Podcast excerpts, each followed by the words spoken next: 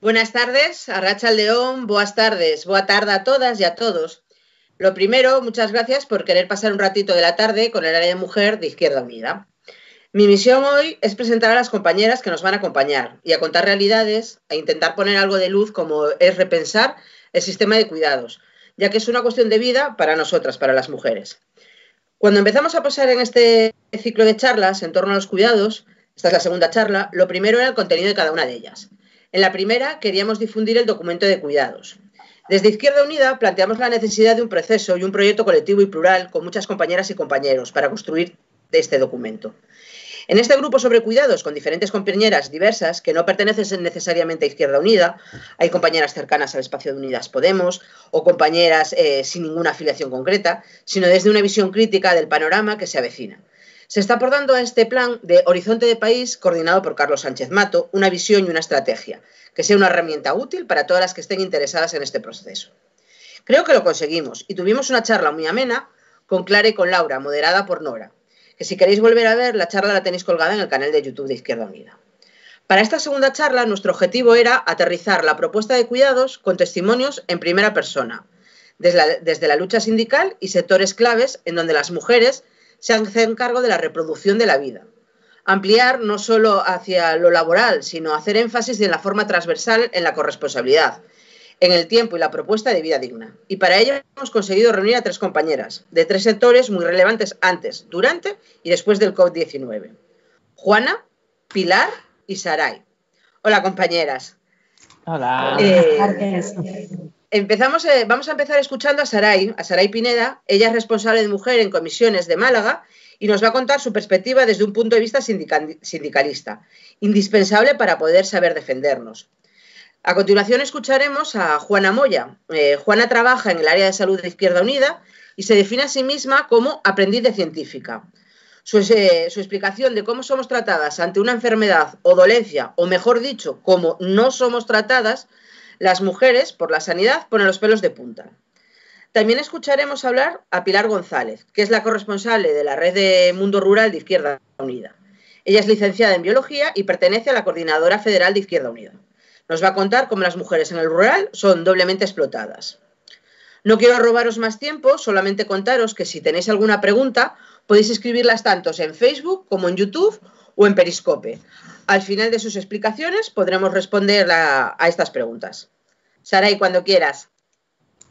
Bueno, pues muchas gracias. Para mí es un honor poder participar de, este espacio y daros la enhorabuena a las compañeras de, del área de Izquierda Unida Federal por el currazo maravilloso que, estáis desempeñando.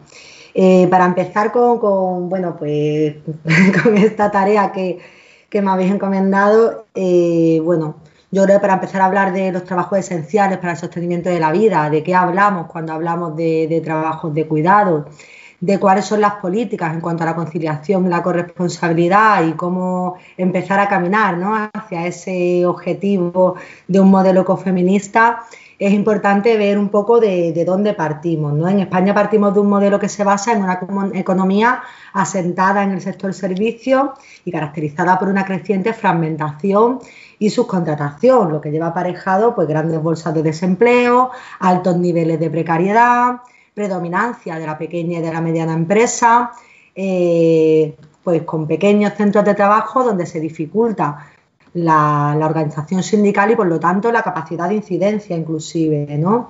Un modelo de relaciones laborales caracterizado por la enorme asimetría de poder entre la patronal y la clase trabajadora, cosa que se acentúa eh, con las reformas laborales, en especial de 2012, debilidad del sistema público, tendencia a la privatización y mercantilización de los cuidados, es decir, un cuadro, eh, un cóctel perfecto, pero no para nosotras, desde luego. ¿no? Partiendo de aquí es obvio que ese cambio de sistema de producción y de sociedad pues no se decreta. Los buenos cambios legislativos no, nos ayudan y mucho, pero se requieren de, de, acumulación de fuerzas críticas que se opongan a este modelo imperante de un cambio de relaciones sociales inclusive, de determinados sentidos comunes, rompiendo con supuestos consensos sociales que llevan imperando desde hace muchísimo tiempo y que se han demostrado que son ineficaces, además de erróneos. No es necesario en este sentido, lo que decimos mucho es disputarle el poder al poder y para ello hace falta pues, una gran acumulación de, organización popular en todos y cada uno de los ámbitos de la sociedad. En este marco es en el que nos encontramos cuando se desata la crisis sanitaria ¿no? y nos obliga a tomar medidas obliga a tomar medidas directamente sobre la producción y sobre la economía. Y eso es lo que se establecen estos trabajos esenciales para el funcionamiento de la sociedad, el sostenimiento de la sociedad. Yo creo que es fundamental eh, resaltar, eh, reseñar al hilo que introducíamos al principio sobre el modelo productivo y cuáles son estos trabajos esenciales, cómo precisamente estos trabajos esenciales están vinculados a una economía real basada en el intercambio de bienes tangibles, ¿no? Sobre esas necesidades materiales que, tiene la gente y por otro lado al cuidado, eh, al trabajo con el cuidado de, pues, de la propia vida, ¿no? Salvo, en este sentido, salvo las actividades relacionadas con la seguridad y el transporte, el resto de, sectores esenciales son principalmente y claramente feminizados. No los voy a mencionar todos, pues por una cuestión de, tiempo y lo requeriría, pero sí que me gustaría poner de relieve eh, bueno, poner eh, la puntualización en los trabajos esenciales vinculados a, los cuidados en el ámbito mercantilizado de estos cuidados, ¿no? Lo cual no quiere decir que, en la pública estén como para dar volteretas, pero creo que, es importante reseñarlo. En este sentido, es importante reseñar cómo por nuestro propio modelo social las familias actúan como, como, una unidad económica básica en la que se gestiona dentro de la propia familia el cuidado de las personas dependientes a cargo de las mujeres de la familia de forma invisible y no remunerada. Esto es importante eh, porque se hace sin una corresponsabilidad, por supuesto, por parte de los hombres y del propio Estado, entendiendo que esto no atiende ni a las realidades ni a las necesidades de los seres humanos, pero sí eh, altamente rentable y funcional tanto como para el capitalismo como para preservar los privilegios de, los propios varones. Cuando las mujeres decidimos incorporarnos al mercado laboral, entendiendo que esto es lo que nos hace sujetos políticos de pleno derecho, eh, nuestros compañeros de vida no hacen ese camino contrario. Por lo tanto, eh, además, hay un añadido y es que el sistema tampoco hace una reconfiguración de sí mismo, ¿no? Y aquí es cuando hablamos de, esta crisis de cuidado ¿no? que tantísimos nombramos. La respuesta será por parte de los mercados, con una mercantilización de estos cuidados, lo que viene a ser pues, la explotación de las trabajadoras de ese sector y eh, bueno, pues llenar los bolsillos de, las grandes empresas con el mercadeo del bienestar de la gente. ¿no? A modo de ejemplo, eh, cuando hablamos de esta mercantilización, podríamos hablar desde las compañeras de escuelas infantiles, residencias, empleadas del hogar, a la ayuda a domicilio. Yo me voy a centrar en esta última pues por una cuestión de tiempo, ¿vale? Y llevándolo a lo concreto, en Málaga eh, hay, en Málaga ciudad hay entre 1.500 y 1.700 trabajadoras de la ayuda a domicilio, con salarios de miseria, pero es que además con un marco en el que solo el 10% de ellas se encuentran indefinidas y a jornada completa, ¿vale? A esto además le añadimos que tienen que convivir con una jornada absolutamente troceadas, partidas durante todo el día, parciales y que te impiden conciliar tu vida con absolutamente nada. Y todo esto además es una protección de, la empresa, ¿no? sin que la, empresa garantice ningún tipo de seguridad para ella. No durante la pandemia, sino de forma permanente. ¿no? Ellas tienen que convivir con un riesgo siempre para su salud, tú sufres un caso de acoso o de violencia en el ámbito laboral, se lo cuentas a tu empresa y la respuesta suele ser que soportes eso, que tengas cuidadito y que si no, te quitarán esas horas de trabajo y por lo tanto de salario. De esto de lo que estamos hablando, cuando hablamos de la mercantilización, cuando hablamos de la externalización, cuando hablamos de la precarización de los servicios públicos, es esto. El coste de la remunicipalización sería muy bajo o, o inclusive a coste cero, nulo, dependiendo de la comunidad, dependiendo de, la ciudad, por supuesto, pero se garantizaría un servicio de calidad y unas condiciones de trabajo dignas para estas trabajadoras. De hecho, en el documento que plantea Izquierda Unida, yo creo que, lo deja bastante claro cuando dice con menos de 8 millones de, euros podemos crear 300.000 empleos de calidad en el espacio público a jornada completa y con un trabajo decente y digno. Creo que las cifras son bastante esclarecedoras. Pero claro, eso impediría al final ¿no? que, las, grandes empresas siguieran llenando los bolsillos. Durante la crisis del COVID, la situación de las compañeras que han tenido estos trabajos mercantilizados ha sido las estar expuestas directamente en primera línea sin ningún tipo de protección, poniéndose en riesgo ellas, poniendo en riesgo a sus familias y poniendo en riesgo, por supuesto, a las personas dependientes de estos servicios. Pero bueno, como finalmente es un negocio, pues parece que importa poco. Fruto de esta realidad yo creo que es más fácil entender lo que pretendía aterrizar, que es como pese que en principio el COVID eh, afecta de manera similar a las mujeres que a los hombres, si lo analizamos los datos por sectores, las mujeres hemos sido muchísimo más, hemos estado muchísimo más afectadas que los hombres, ¿vale? Muchísimo más. Y es que los riesgos, si para los hombres, si, a este sistema le importa poco los riesgos de los hombres, ya cuando hablamos de los de las mujeres, si les importa poco los de los que producen, ya los de las que reproducen, ya ni hablamos, ¿no? Vivimos en un sistema en el que al final las mujeres somos ciudadanas de segunda. Y eso no quiere decir otra cosa que nuestra vida vale menos, ¿no? Vale menos cuando de forma efectiva se toman medidas, no se toman medidas para la protección de la salud, vale menos cuando no se contemplan nuestras enfermedades profesionales, vale menos cuando a la hora de hacer una evaluación de riesgo, la persona tipo, la persona estándar es un varón porque nosotras somos los ajenos. Y nosotras somos los ajenos porque eh, se entiende que nuestro trabajo vale menos, se entiende por lo tanto, que nuestra salud vale menos y, en definitiva, que nuestra vida vale menos, por supuesto, de lo que hablamos en este sentido.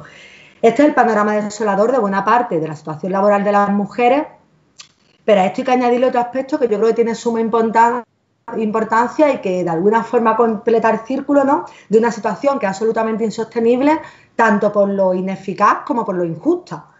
¿No? Y nos referimos a la situación de la conciliación, de la vida laboral, personal y familiar, ¿no? Que es un problema que afecta directamente a las mujeres por, pues, básicamente por la división sexual del trabajo. La realidad de la conciliación es que el 90% de las medidas de conciliación recaen sobre las mujeres, salvo si hablamos, y yo lo separo bastante, de las excedencias, que en ese caso es un 98%. Yo los separo porque entiendo que mandarme a la casa sin trabajar, sin cobrar, eh, no lo podemos entender como conciliación. Entonces me gusta hacer esa separación. Las posibilidades que contempla la ley en cuanto a la conciliación, además de escasas e insuficientes, suelen tener una penalización económica para quien la ejerce, ¿vale?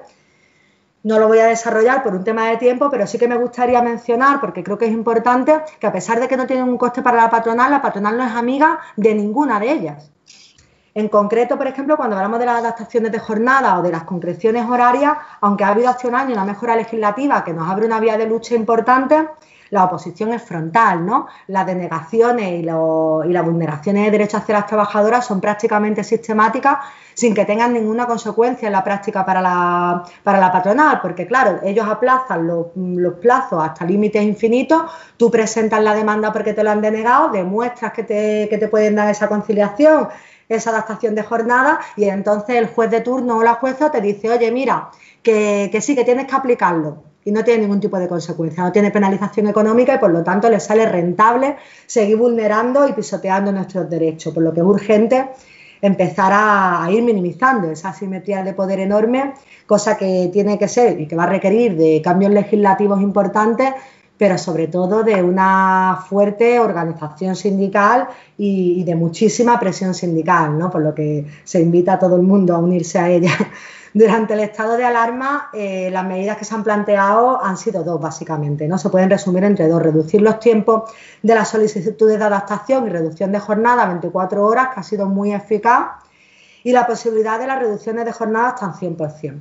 Mira, entendiendo las dificultades de la situación, entendiendo además que, los debates y no han debido de ser las negociaciones nada fáciles ni nada que se le parezca y que cualquier otro gobierno seguro habría legislado muchísimo peor y con peor intención, esta última medida ha sido insuficiente, no solo insuficiente, sino que ha abocado eh, a un importante número de mujeres a pedirse una reducción de jornada del 100% y por lo tanto una reducción de, de salario del 100%.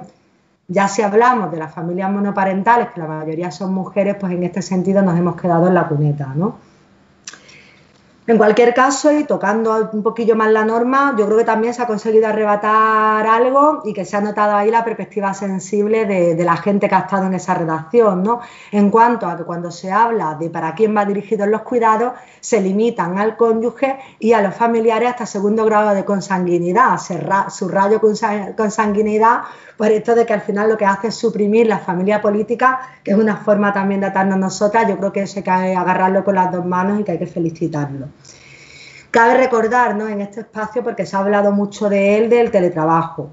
eh, no estaba contemplado como medida de conciliación, ¿vale? Yo creo que de forma muy acertada, porque trabajar con un niño colgado de, los hombros me parece que no se puede entender como, conciliar.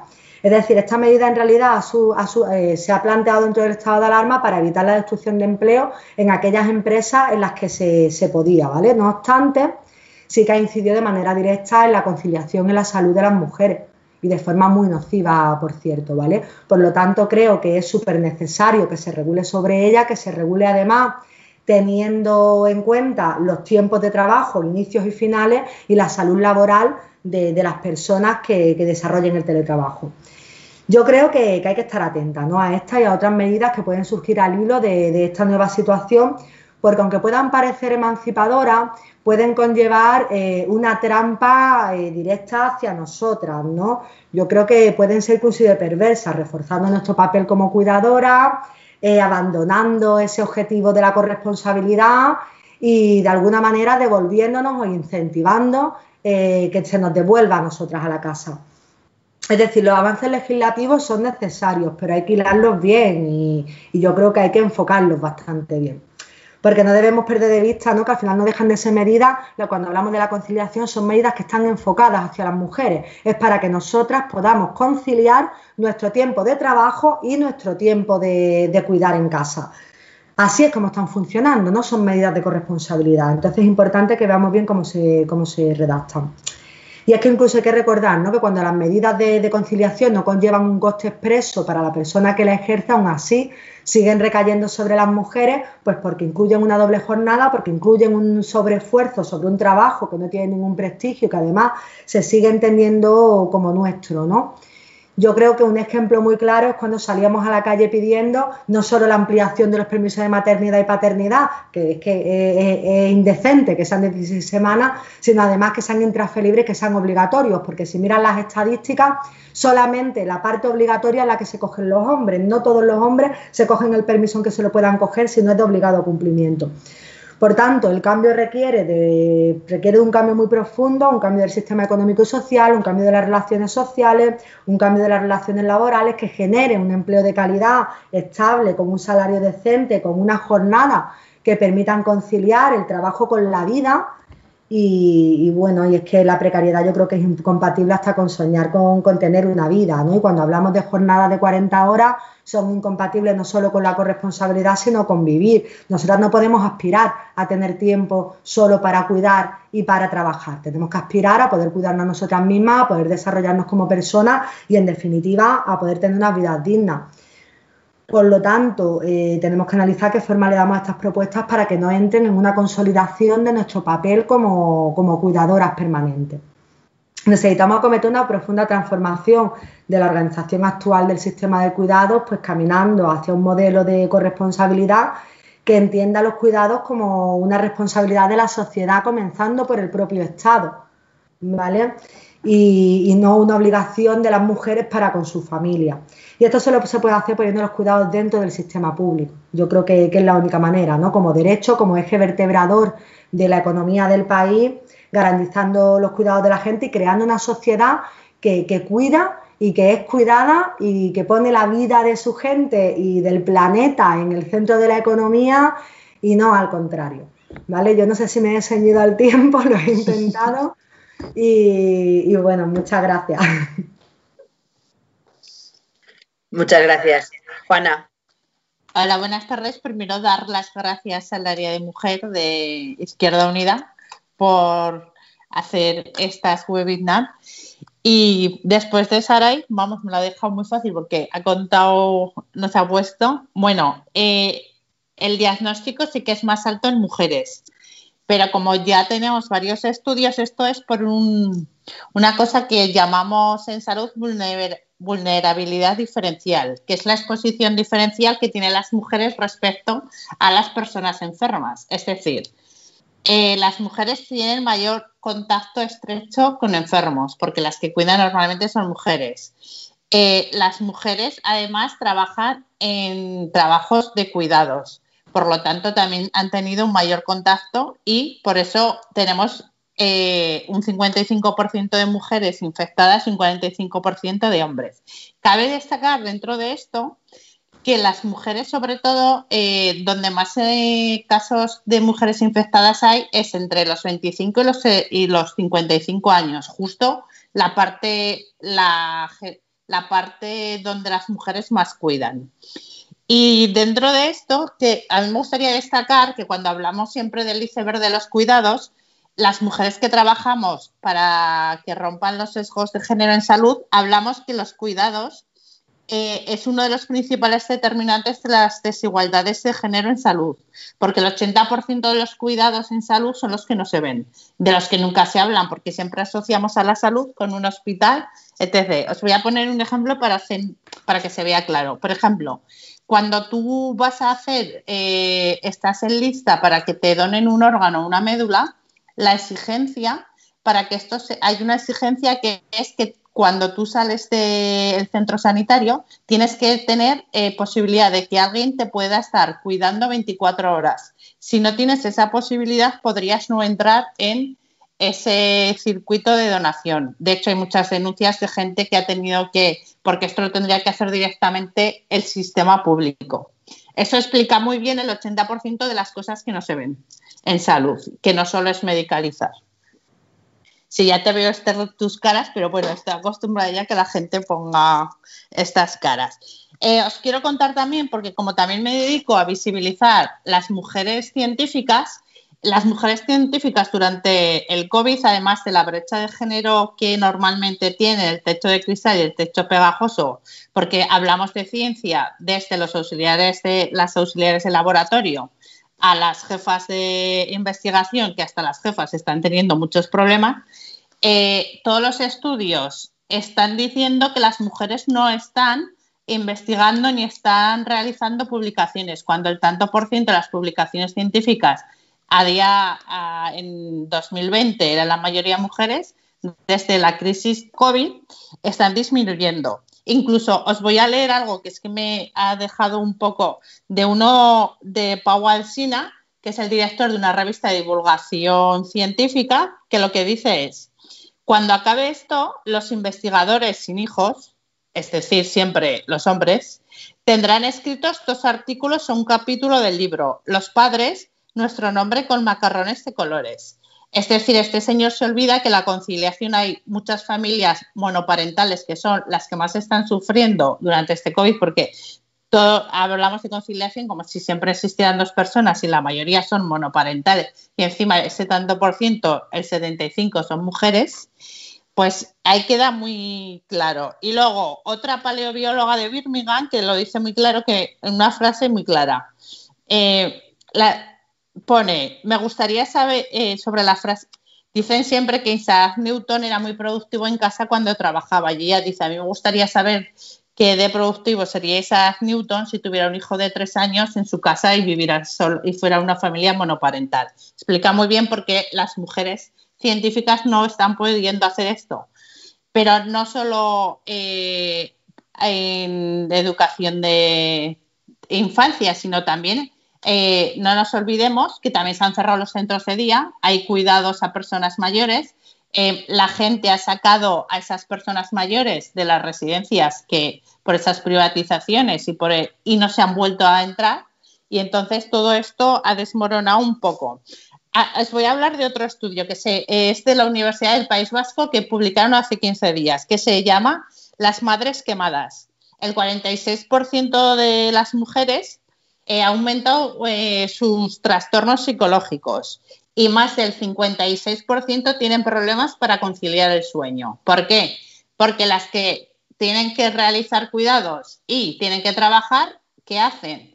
Porque claro, eh, una frase que leí ayer que, vamos, eh, me dieron ganas de quemar el periódico donde estaba, que hacer el trabajo doméstico es como para liberarte. No sé qué ven al trabajo doméstico de liberador, vamos, ninguna persona, me da igual. Entonces, ¿qué hacen las mujeres que tienen que hacer las dos cosas, eh, educar a la infancia y trabajar? Pues que se están quitando horas de sueño. ¿Qué está pasando a estas mujeres? Tú cuando te quitas horas de sueño aumenta tu estrés. Si tu estrés aumenta, puedes tener riesgos cardiovasculares. Os recuerdo que las mujeres no mueren de amor, mueren de enfermedades cardiovasculares y más que los hombres. Es el primera causa de muerte en mujeres. Entonces, este estrés nos puede llevar a que dentro de un tiempo, cuando esto ya se haga más factible, podamos ver un aumento de enfermedades cardiovasculares, que luego diremos colesterol, no, no. La mayoría de las enfermedades en mujeres es por diabetes, porque no tienen tiempo para tener una alimentación adecuada y por estrés. No o sea que, aunque hay que cuidarse todo lo demás, luego hay otra, hay un estudio de, no tengo el estudio entero porque no lo han publicado, pero os voy a hacer un resumen de la Universidad de Zaragoza, de un grupo de educación que eh, con datos ya de más de 600 mujeres en Aragón y han hecho mujeres relacionadas con la universidad y estudiantes. Ha aumentado el estrés y las depresiones eh, en un tanto por ciento muy, muy alto. Ellos, ah, y luego el teletrabajo. La Asociación de Mujeres en el Sector Público nos está diciendo que eh, las, eh, las mujeres, un 46,7%, no les, no les, vamos, el teletrabajo no les ha gustado nada. imagino que todas habréis tenido reuniones y yo os voy a poner un ejemplo porque como en salud he tenido dos problemas. Uno, cuando tenía reuniones con hombres, porque alguna vez soy la única mujer en las reuniones, eh, no me ponían ningún problema de horario. O sea, podían a cualquier horario. Eh, hombres que conozco y que tendrían que tener una corresponsabilidad. Las mujeres sí que todas procurábamos hacer un horario para que se pudieran adaptar. Ahí también se ve un poco que no se está dando la corresponsabilidad entre unos y otros, incluso en gente que se supone eh, que ya tienen una capacidad intelectual y que tendrían que tener otra serie de educación, pues tampoco se da igual desde gente con gran formación con, que sin formación. Y el teletrabajo, eh, yo, todas las noticias que eh, no, yo no conozco a nadie que esté encantada con el teletrabajo, a nadie. Y las tengo unas compañeras que trabajan en prevención de riesgos laborales, Ana Serrano en AFSAL, que ellas ya están haciendo un trabajo, porque claro, como bien ha dicho, salud laboral, eh, que si ya tenemos en casa, cuánto tiempo estamos, que cosas que son normales en una empresa o incluso tu ordenador en tu intimidad. Porque tú cuando estás trabajando con tu propio ordenador no tienes ni una propia herramienta. Y no hablemos ya de ergonomías, problemas que está habiendo de toda la parte cervical porque no tenemos espacios adaptados y sobre todo los horarios, porque lo de los horarios, como eso de la libertad de horario, pues, eh, igual hay que hablar teletrabajo, nocturnidad, porque se, cobra, se está cobrando igual el teletrabajo a cualquier hora. Entonces, cuando legislemos, vamos a poner todas esas cosas, porque no es igual trabajar a las 4 de la mañana que trabajar a las 10 de la mañana para cualquier persona. Y luego os cuento nada, una cosita y termino, de embarazo y COVID. Eh, embarazo, les costó investigar embarazo mucho, pero como hay muchas mujeres en salud, eh, lo hemos conseguido. Y hay dos estudios, uno del Grupo de Trabajo de Atención a la Mujer de la Sociedad Valenciana de Medicina de Familia, que lo que dice es que el COVID sí que afecta al embarazo, que la transmisión vertical, es decir, eh, de la madre al feto, en algunos estudios se están dando un 11% de posibilidades y que eh, a mí y un, un dato súper importante ¿qué hicieron, eh, hay que dar a luz, pues ¿qué, porque vamos a optar, ¿qué creéis? ¿Cesáreas o parto vaginal? Cesáreas. ¿Qué pasa? Que han descubierto que con las cesáreas se empeoran las mujeres.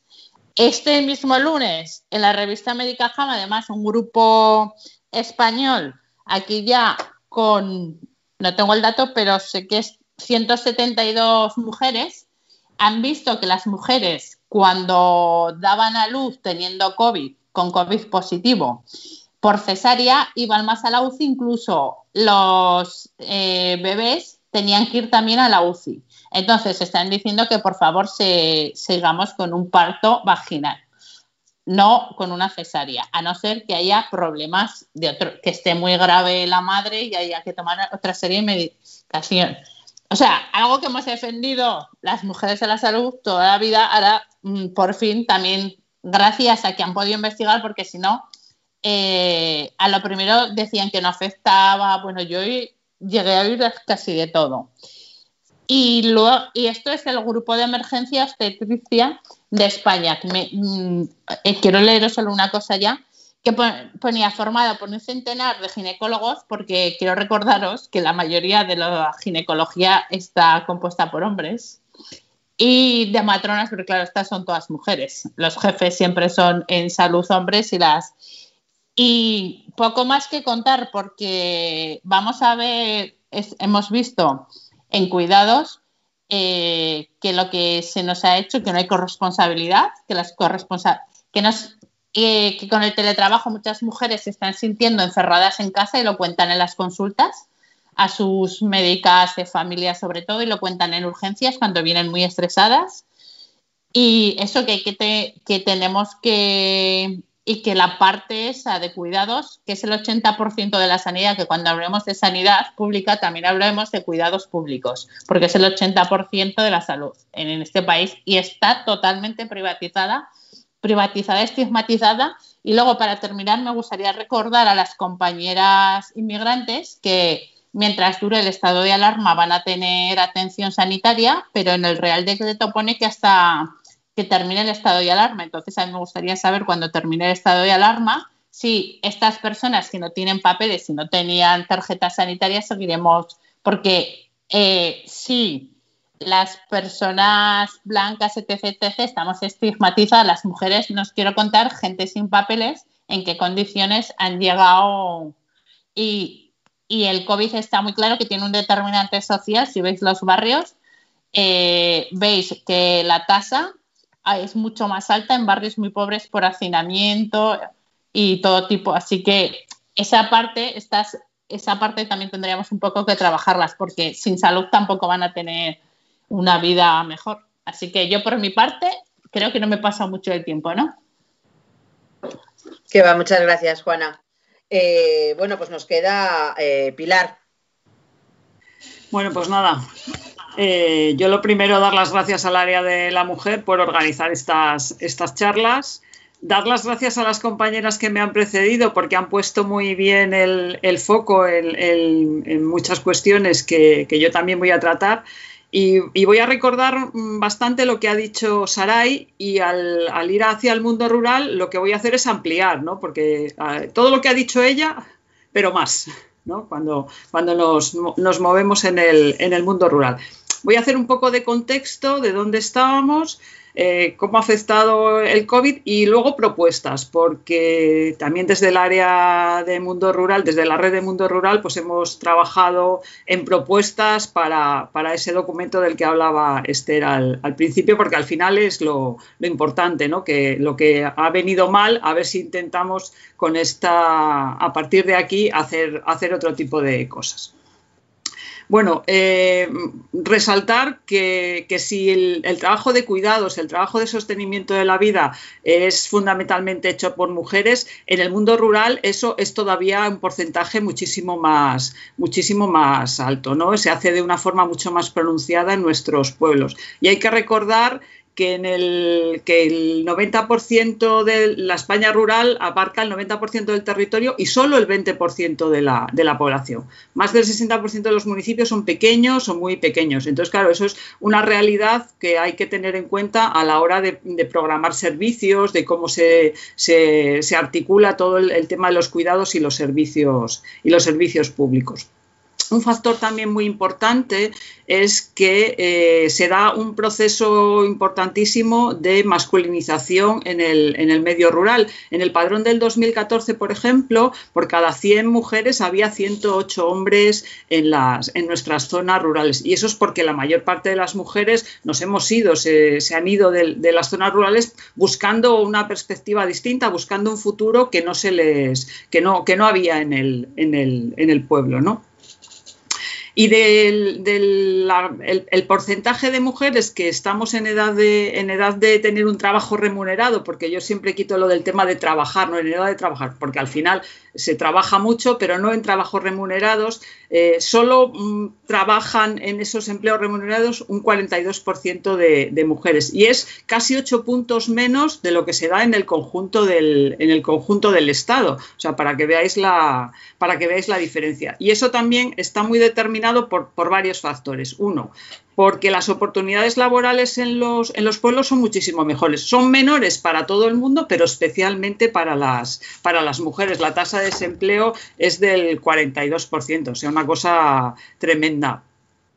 Y aparte de, esa, de que haya pocas oportunidades laborales, es que resulta que todo, todo, todo, prácticamente el 100% del trabajo de cuidados lo realizamos las mujeres prácticamente todos los trabajos que tienen que ver, todas las cuestiones que tienen que ver con el sostenimiento de la vida, con el cuidado de los dependientes, tanto menores como gente mayor, el cuidado de la casa, las labores domésticas, todo eh, prácticamente lo hacemos las mujeres. La si hablamos de corresponsabilidad en el medio urbano, que no hemos llegado ahí, en el medio rural todavía es mucho más sangrante eh, el porcentaje de de, esos, de esas tareas que realizamos las mujeres. Está mucho más sesgado hacia, hacia, esa, hacia esa cuestión. ¿no?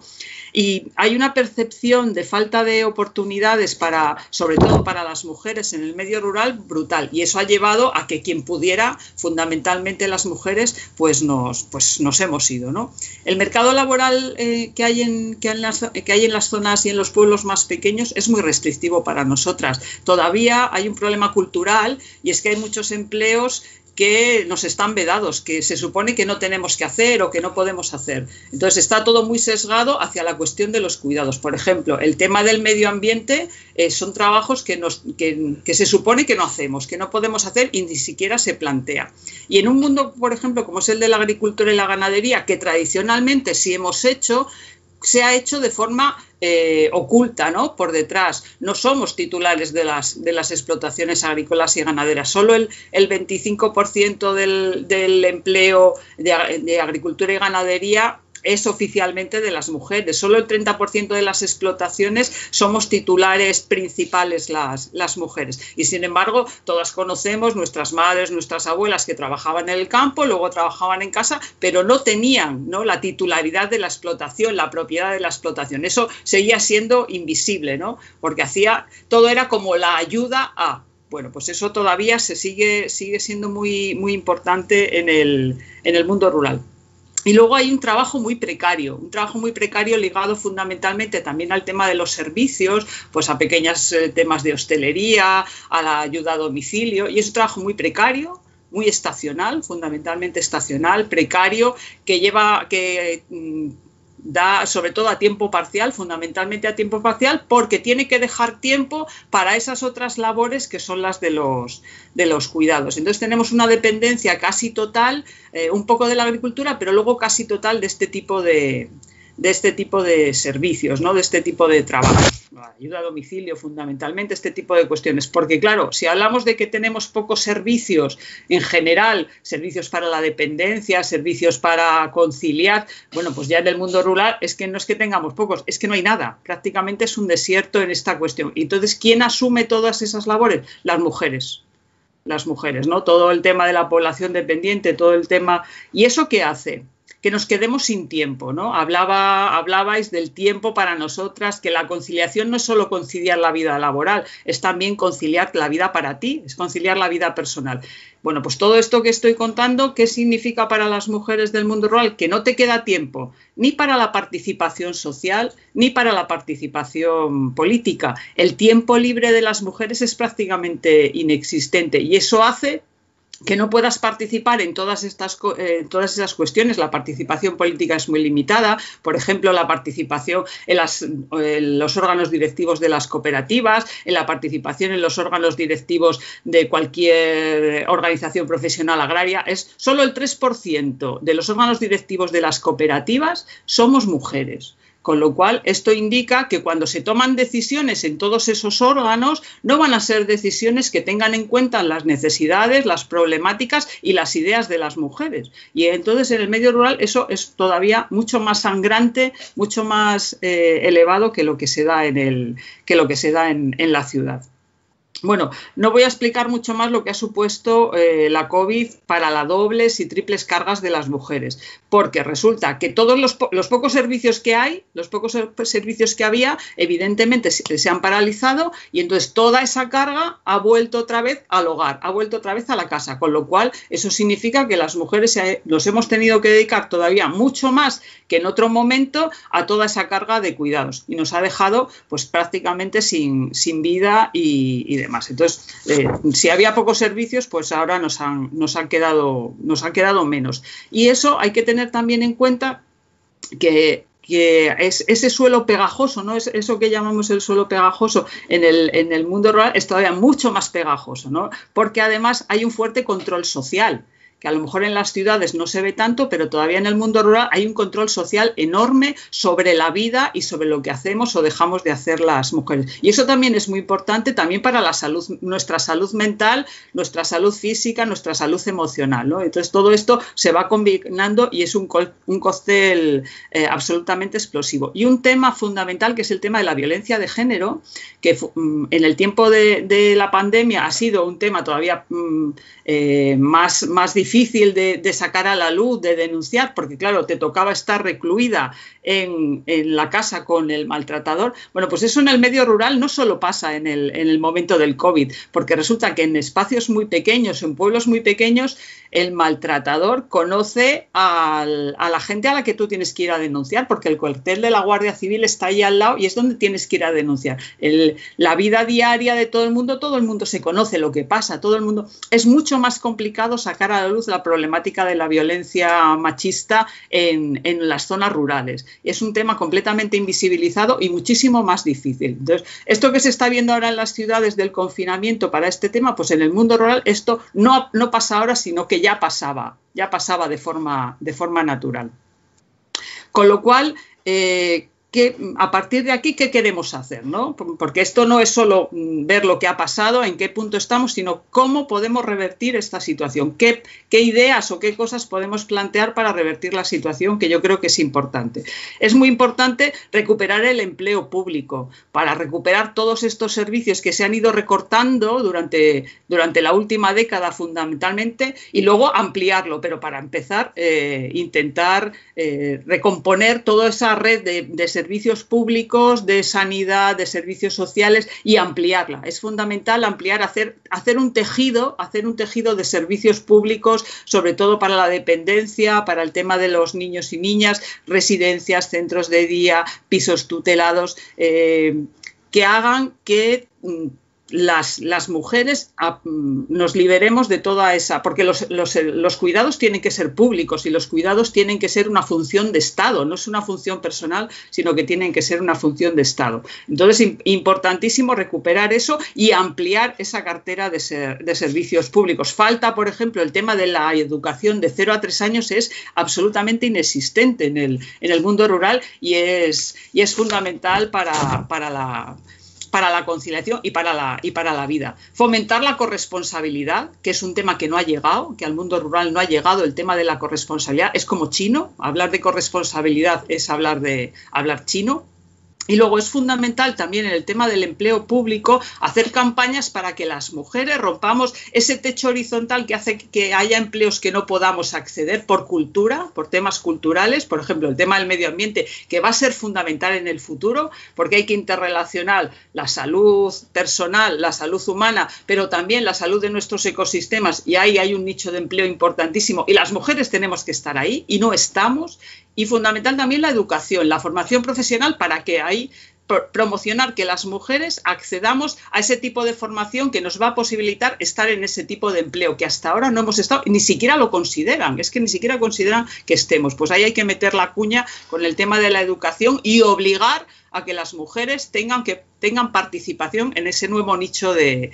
nuevo nicho de empleo. Y luego es fundamental el apoyo, el apoyo a las asociaciones de mujeres en el mundo rural, porque hacen una labor de, de, de visibilizar los problemas, de tejer, de tejer también alianzas, de tejer redes entre las mujeres, y es fundamental el apoyo, el apoyo en locales, el apoyo en financiación, el apoyo de todo tipo a las asociaciones de mujeres. Y luego, importantísimo, que haya obligación de representación paritaria en todos los órganos de cualquier tipo de, organismo, desde las organizaciones profesionales agrarias, desde las cooperativas, desde las diputaciones, los consejos. Todo eso tiene que tener representaciones paritarias por ley obligatorio. Y luego, otra cuestión importante también para favorecer la participación política es que los municipios de menos de 3.000 habitantes no tienen obligación de tener listas paritarias. Y eso hay que obligarlo, hay que cambiar la ley para que cualquier lista electoral en cualquier pueblo, desde el más pequeño al más grande, sea paritaria. Hay que cambiar la ley.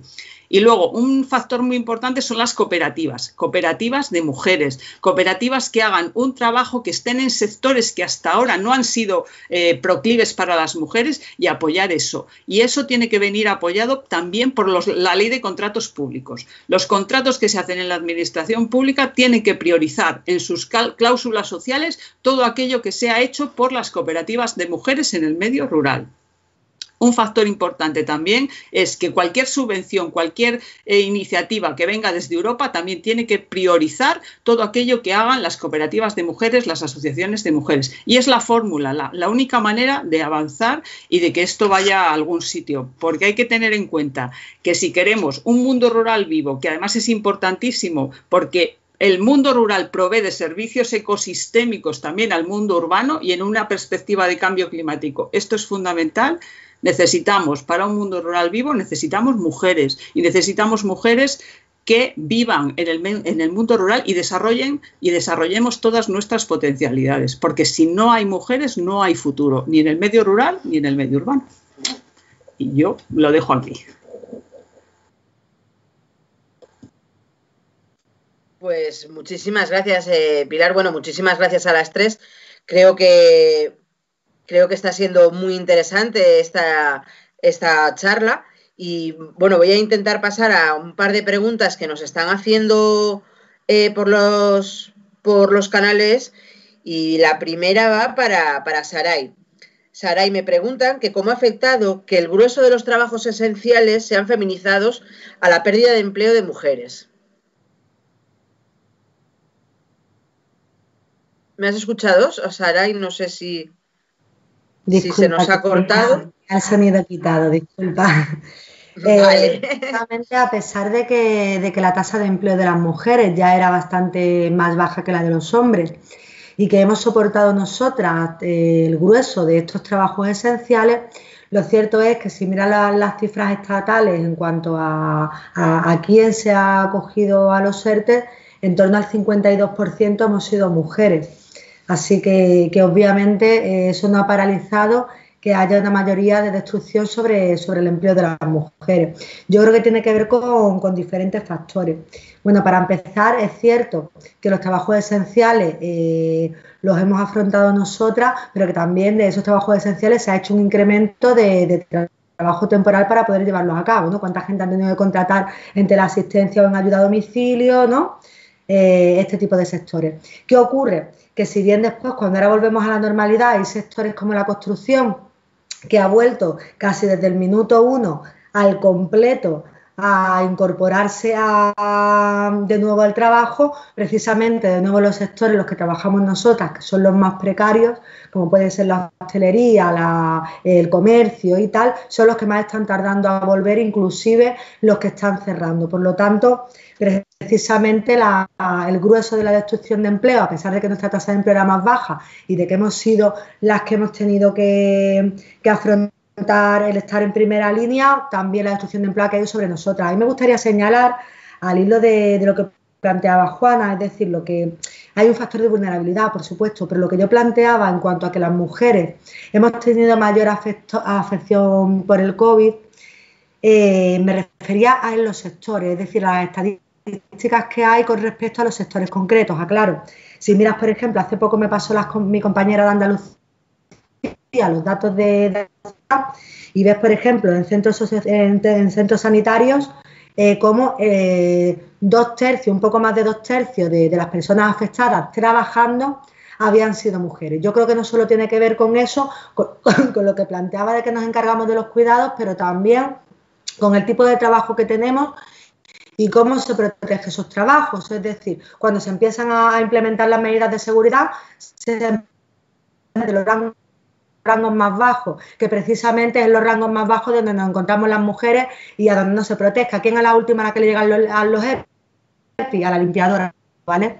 Entonces, creo que tiene una parte también bastante importante si lo analizamos por sectores, inclusive por categorías profesionales, aunque no tengamos los datos por categorías profesionales. Pero me parece importante porque el análisis tiene muchísimo que ver también con la situación y la, y la posición y el escalón en el que nos encontramos dentro de la empresa, además de con el trabajo de exposición directa que hemos desempeñado, porque somos las que hacemos los trabajos de cuidado.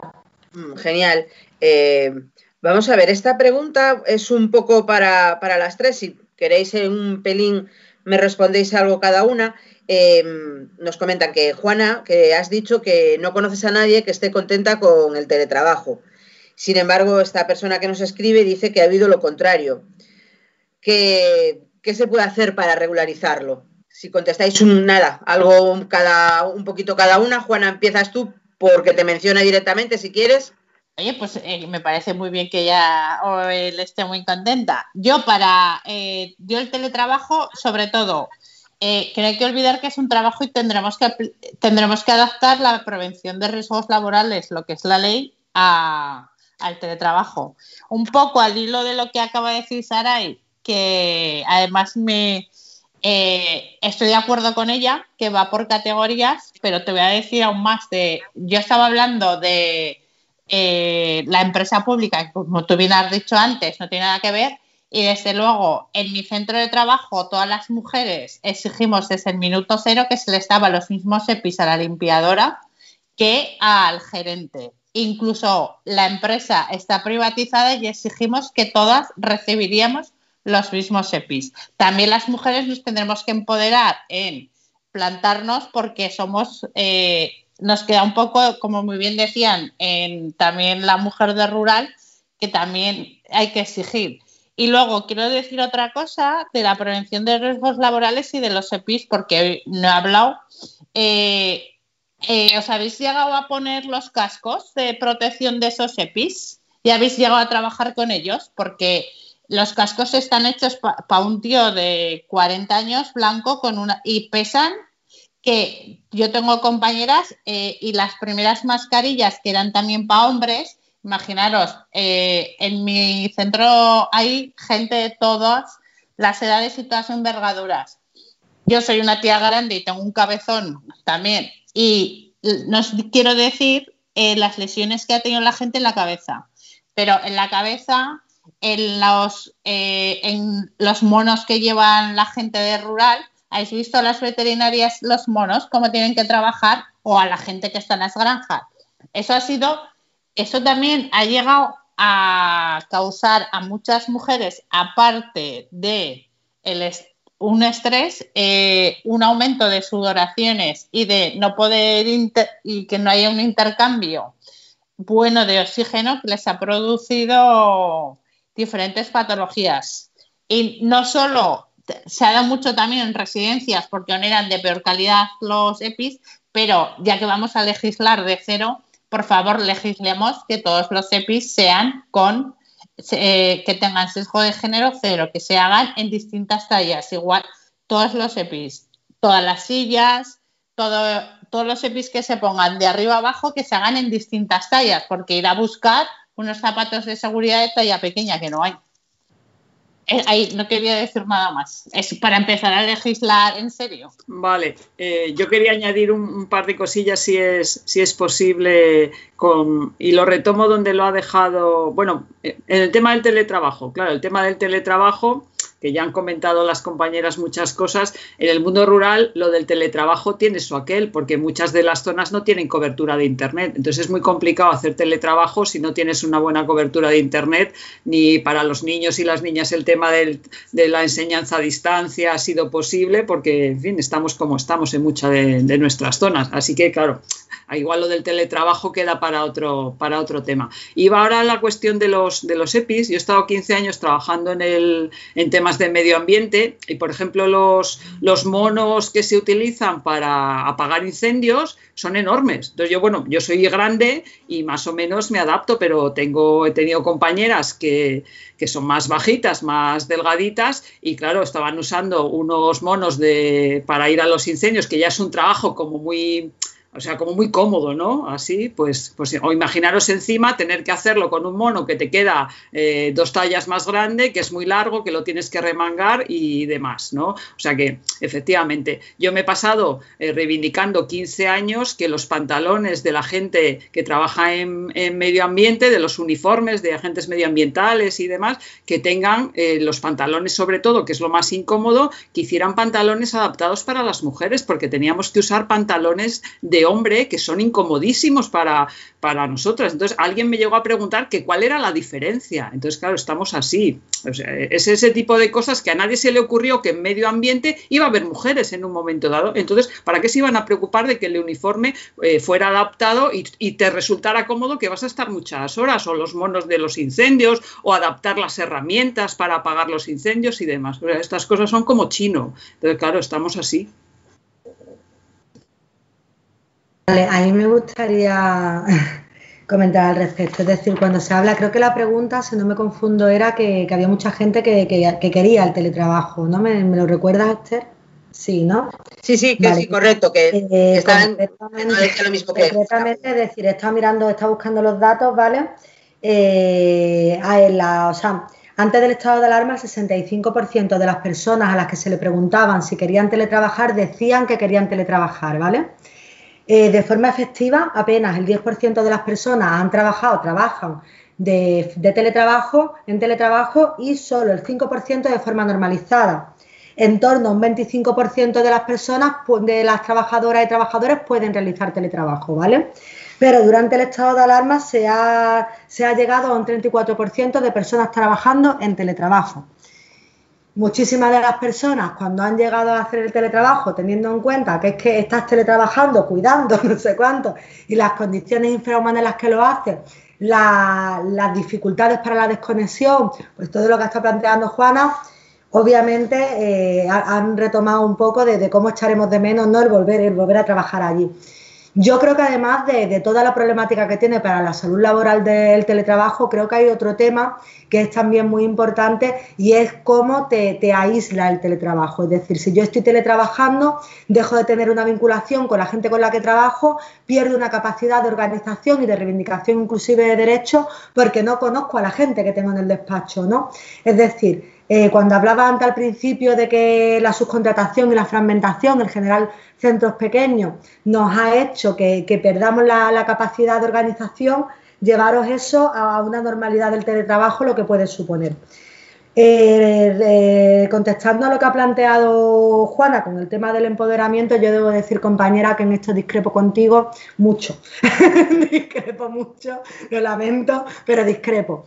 Y discrepo porque hay una relación directa entre el empoderamiento que puedes tener a la hora de la reivindicación de derechos y los derechos que tienes, es decir, la estabilidad laboral que tienes eh, a la hora, es decir, yo estoy dentro de una empresa, si yo estoy absolutamente precaria, estoy por ETT, se me llama para tres horas sí, para tres horas no, yo tengo más dificultades para empoderarme que una compañera que está en el área pública, ¿verdad?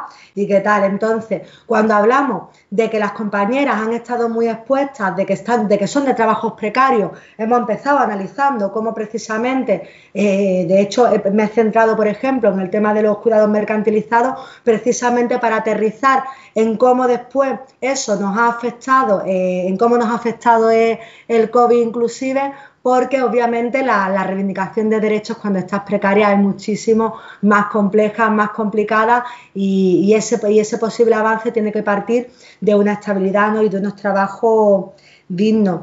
Eh, voy a poner un ejemplo que es precisamente de, lo que planteaba Pilar, ¿no? de la zona del campo. Nosotras aquí, en la zona del interior, lo que tenemos es mucha industria agroalimentaria muchísima industria agroalimentaria que está absolutamente feminizada, que si trabaja un 10% de hombres es todo lo del mundo. están absolutamente feminizadas, absolutamente precarizadas. Hemos tenido muchísimos problemas ahora durante esta pandemia porque se negaban a, organizar los turnos en las empresas para que pudieran mantener unas medidas de seguridad y, unos problemas grandísimos, inclusive con las mujeres que estaban embarazadas, en cuanto a que las forzaban a trabajar hacinadas y, no, se le, y no se les facilitaba el darles de baja, ¿no? Las condiciones, por ejemplo, en la industria que, hemos que tenemos aquí en Málaga, tenemos varias grandes empresas de agroalimentaria, para las mujeres son bastante lamentables en cuanto a la salud.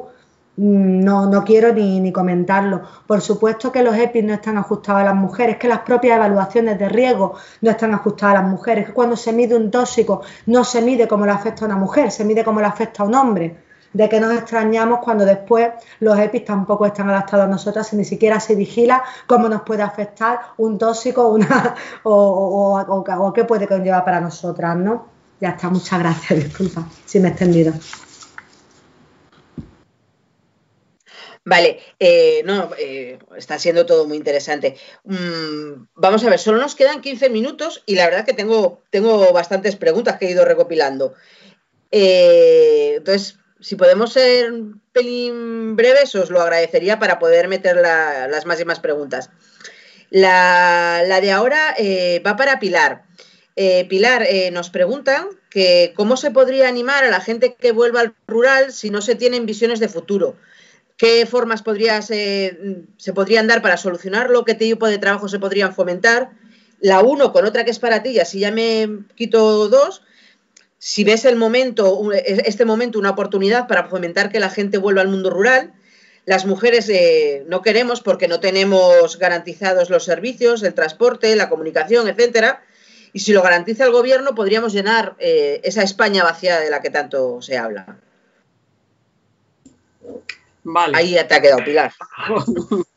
bueno, eh, Sí, a ver, evidentemente puede ser una oportunidad. Hay que tener cuidado porque no hay que romantizar lo que es vivir en el mundo rural.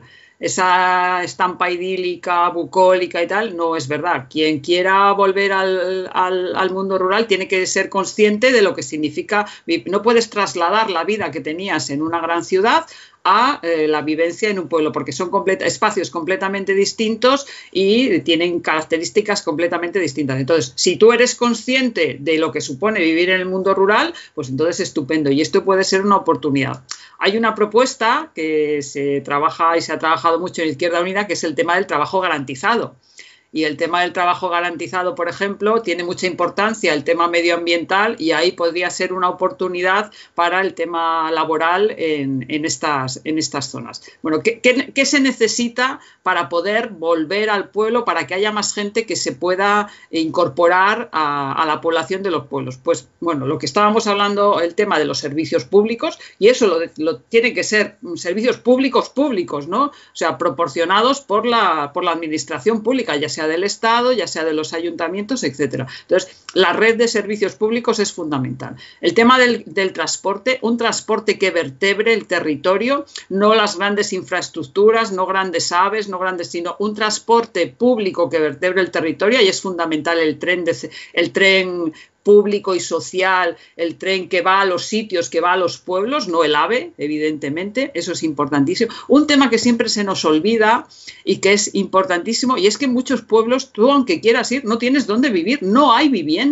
O sea, no hay un parque público, no hay ni siquiera ni público ni privado de vivienda. En muchos sitios gente que tiene que ir a trabajar y no tiene dónde vivir. Si no tenemos lo básico, que es donde vamos a vivir, no podemos ir a vivir allí. Entonces, es fundamental que desde las administraciones públicas se provea de un, de un, parque de vivienda para que la gente se pueda, se pueda incorporar. Entonces tenemos vivienda, servicios públicos, transporte, y, esa, eh, y dentro de servicios públicos es importante la conectividad, porque claro, hay muchas cosas y muchos trabajos y muchas, mm, muchas ocupaciones que mm, se pueden hacer en el pueblo perfectamente, o el mismo turismo rural, las, pequeñas explotaciones de turismo rural. Entonces, una granja hoy necesita una conexión a Internet. Si no tenemos unas conexiones a Internet buenas, no vamos a hacer nada. Y esa conexión a Internet la tiene que proponer una empresa pública. Es decir, no podemos dejar la conectividad a las empresas privadas que, si que para ellas no es un negocio, con lo cual no lo proporcionan. Y un tema fundamental, el banco Los bancos han abandonado los pueblos. No puedes ir a un, banco a hacer cualquier operación, no tienes, no tienes, un sitio donde ir. Y es importantísimo el tema del, del banco. Y eso lo tiene que hacer también una banca pública. eso, ese servicio lo tiene que proveer la banca pública. Y el comercio. Hay que eh, tener en cuenta que hay muchos pueblos donde no puedes comprar ni una barra de pan. Para poder vivir también necesitas dónde comprar la barra de pan y eso tiene que ser apoyado desde las administraciones administraciones públicas. Vivienda, servicios, conectividad, transporte, banca y, y, y comercio, comercio de cercanía. Y después la PAC. Hay que cambiar absolutamente la PAC. Y ahí no me voy a meter ahora porque me llevaría mucho, pero todo eso es la única forma que haga que la gente pueda volver de verdad al, al pueblo. Eh, mucha, mucha información. Em, esta pregunta, en principio va para las tres, pero igual, em, igual la compañera de comisiones, eh, Saray, nos puede enfocar más. Mm, a ver, parece claro que vamos a una crisis económica. Vamos a volver a ser el ejército de reserva. ¿Qué medidas después del COVID necesitaríamos para paliar esta eh, destrucción de empleo?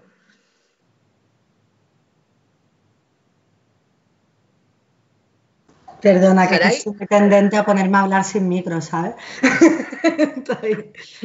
Pero yo creo que precisamente es de esto de lo que estamos tratando ahora, ¿no? Cuando estamos hablando de, de, cómo planteamos un cambio productivo, de cómo planteamos un cambio económico, de cómo generamos ese otro tipo de empleo, de cómo yo creo que precisamente es de lo que estamos hablando. Yo creo que va a depender mucho del enfoque que se le quiera que se le quiera dar. Estoy absolutamente segura que de Unidas Podemos se apretará fuerte a, cómo reenfocamos a cómo reenfocamos esto, ¿no? de cómo caminamos hacia un modelo productivo que no esté basado en una economía de servicios, que es precisamente lo que lleva a esa, esa precariedad, esa alta temporalidad, este tal, y precisamente a cómo vamos abordando otras formas de, generar otro, otro tipo de, empleo. Yo creo que esto va a depender mucho de, las políticas que se quieran aplicar eh, el que podamos caminar hacia una crisis que esta vez en lugar de pagarlo a la clase trabajadora la, paguen los que la, los que la crean, ¿no? Habitualmente, para cambiar, que la paguen los capitalistas, ¿no?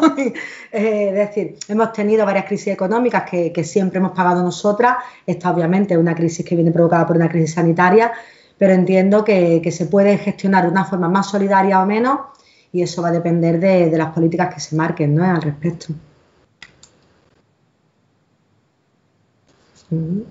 Gracias. Eh, esta pregunta no sé si para ti, para Sara, o si queréis hacer alguna, alguna matización, alguna de las demás, eh, porque ya probablemente sea la última. En relación con los ERTES, eh, tenemos datos de cómo están siendo utilizados. Conozco muchas compañeras que siguen trabajando gratis porque cobran el ERTE.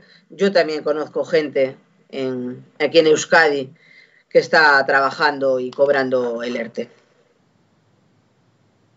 Se, están dando casos, por supuesto, y, tenemos un trabajo continuo a través de la representación sindical, a través de denuncias a la inspección de trabajo, de persecución precisamente de, estas, de, de estas actividades. ¿no?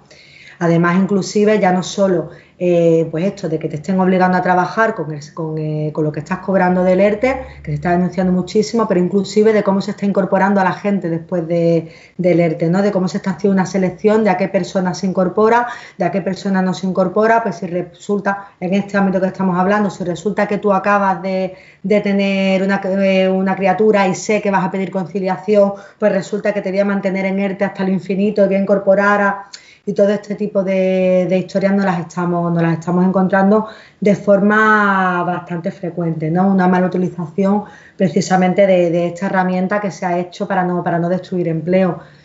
Se está, se está trabajando muy duro, ¿no? El trabajo no es fácil porque son unas cantidades de ERTE mm, desbordantes, pero tenemos, vamos, yo por lo menos que hablo desde mi sindicato, tenemos una gran representación sindical que se está batiendo el cobre centro por centro, sector por sector, haciendo ese seguimiento para poder hacer una denuncia a la inspección de trabajo, que es donde compete eh, en este sentido, para empezar a, corregir y a dinamitar estas irregularidades que por supuesto se están haciendo.